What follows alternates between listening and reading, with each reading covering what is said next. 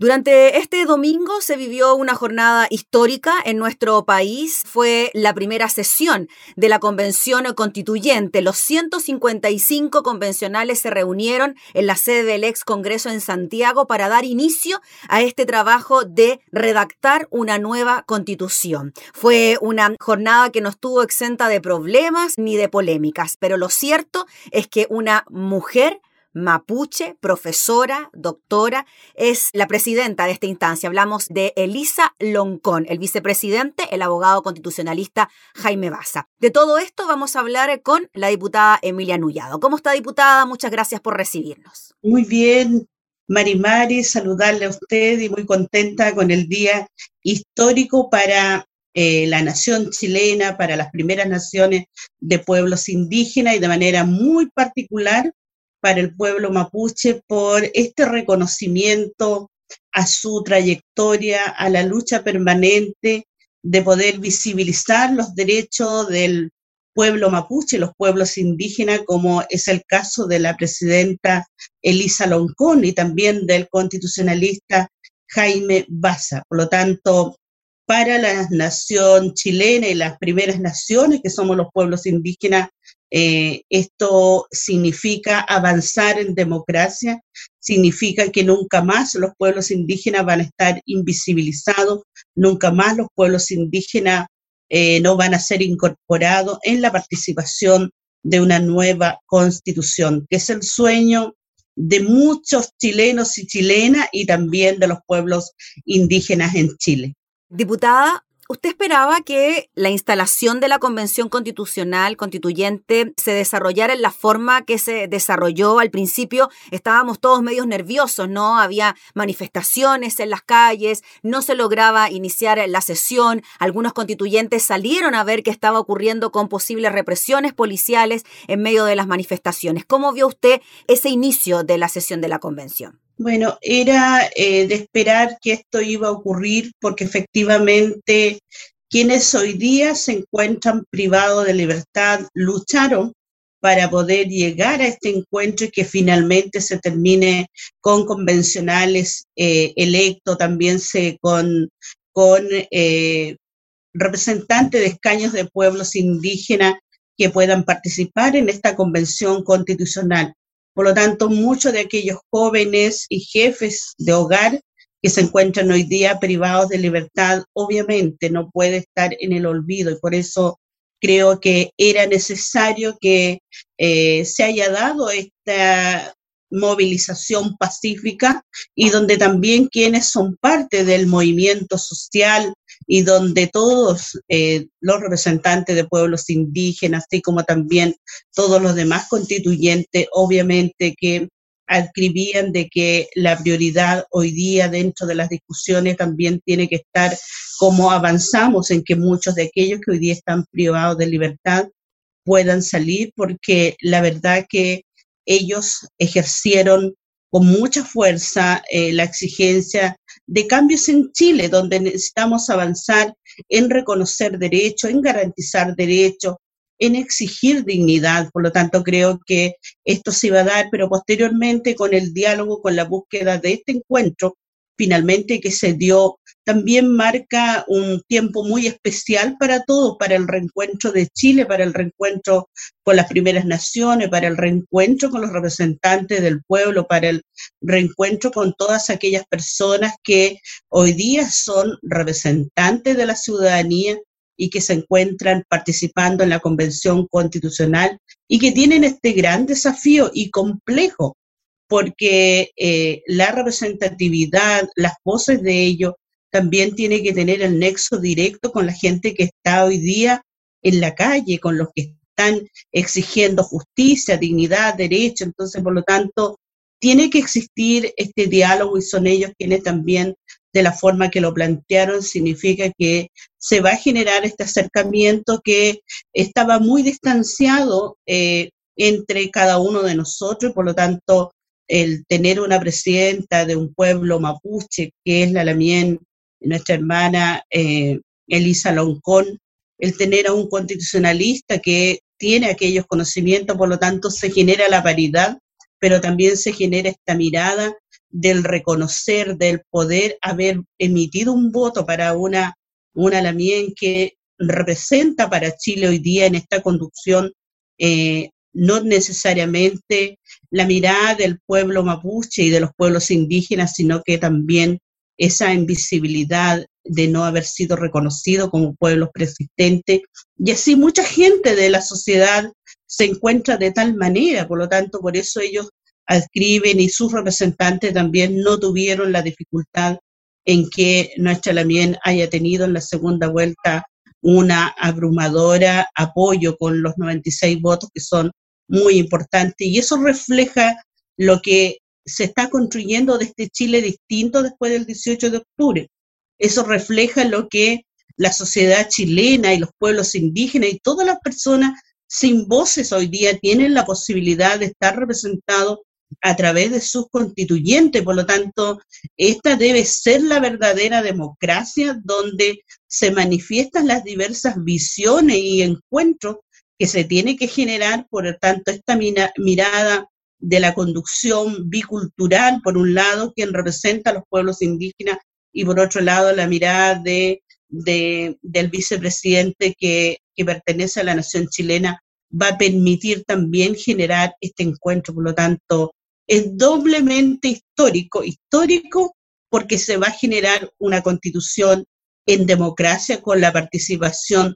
de todos los representantes de la ciudadanía y del pueblo chileno y de los pueblos indígenas, pero por otro lado, mucho más importante, que nunca más vamos a pensar que hay un desencuentro, sino que al contrario, avanzar hasta hacia este reencuentro y avanzar hacia convertir el día de mañana que tengamos un Estado plurinacional e intercultural, como bien lo señaló nuestra presidenta. Mm. Diputada Emilia Nullado, ¿Cree usted que de alguna manera, con su llegada al Congreso, al Parlamento, se cimentaron las bases para que el pueblo mapuche lograra este nivel de representatividad en una instancia tan importante como la Convención Constituyente? Se lo pregunto a usted como mujer, como mapuche, como integrante de los pueblos originarios, cuando vea usted allí a Elisa Loncón asumiendo este cargo de tanta responsabilidad. Yo creo que he sido una voz y lo voy a seguir siendo hasta el término de mi mandato, pero también ha sido importante que dentro de esa participación que me ha correspondido, también he tenido el apoyo de,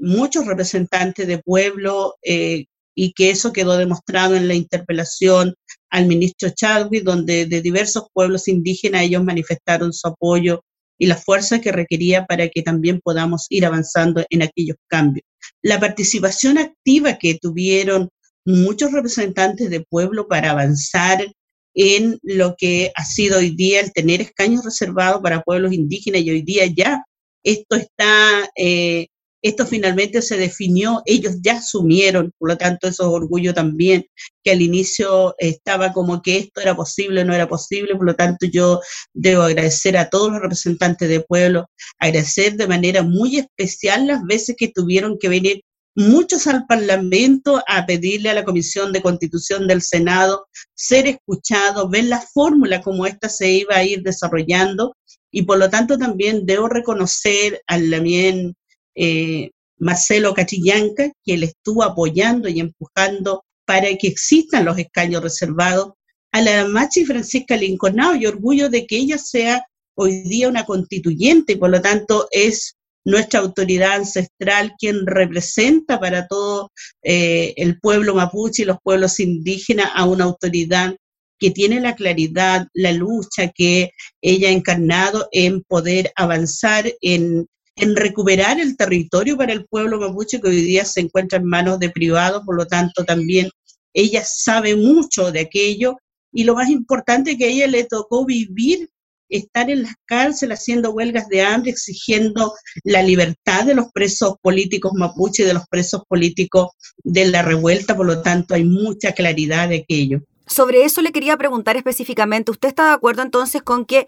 se exija como condición la libertad de los presos de la revuelta para que la Convención Constitucional pueda seguir con sus funciones. Ayer ya se informaba de que hoy, durante este lunes, se reúnen a las 3 de la tarde, durante el resto de la semana van a estar trabajando desde las 10 a las 5, hay que hacer un reglamento de por medio, hay harto trabajo por hacer, pero que esto de alguna manera esté,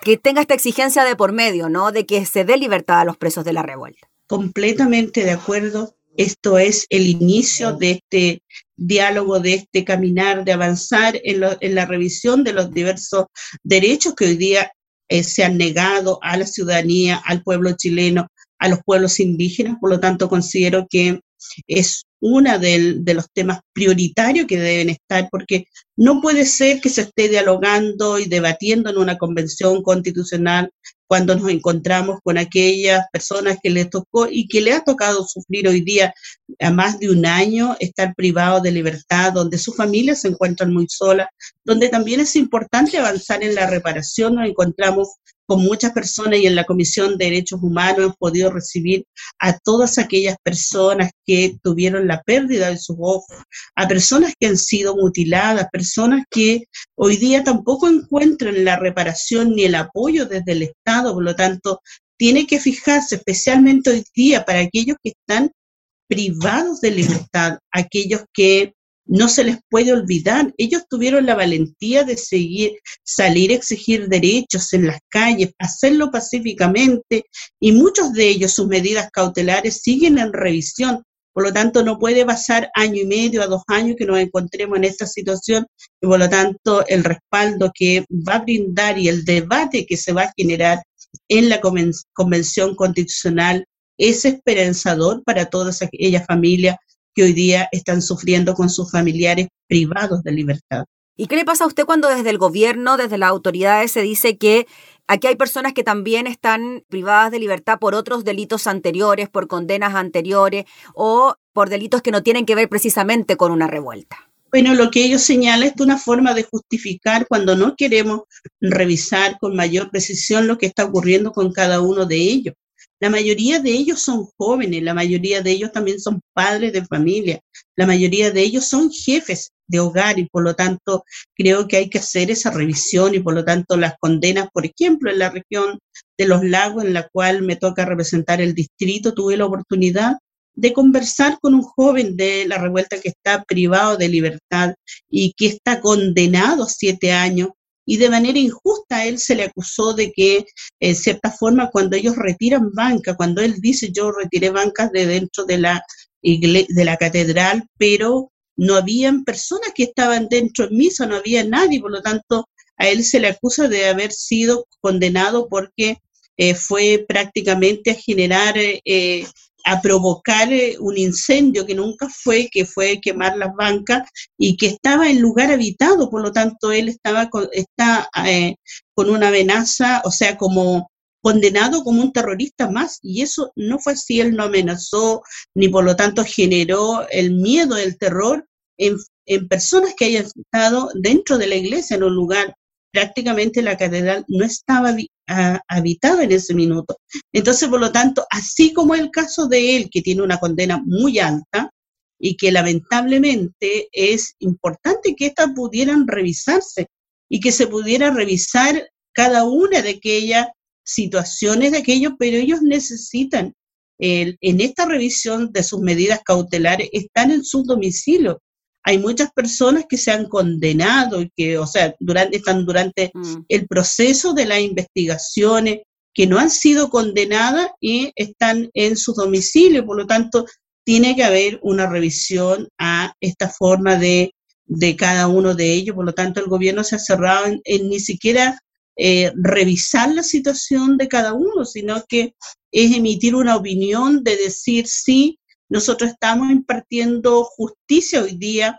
porque ellos generaron destrucciones, porque ellos tuvieron amenazado al país, porque ellos tampoco tienen antecedentes suficientes para condenar, porque no pueden demorarse tanto tiempo. Como el caso del joven de,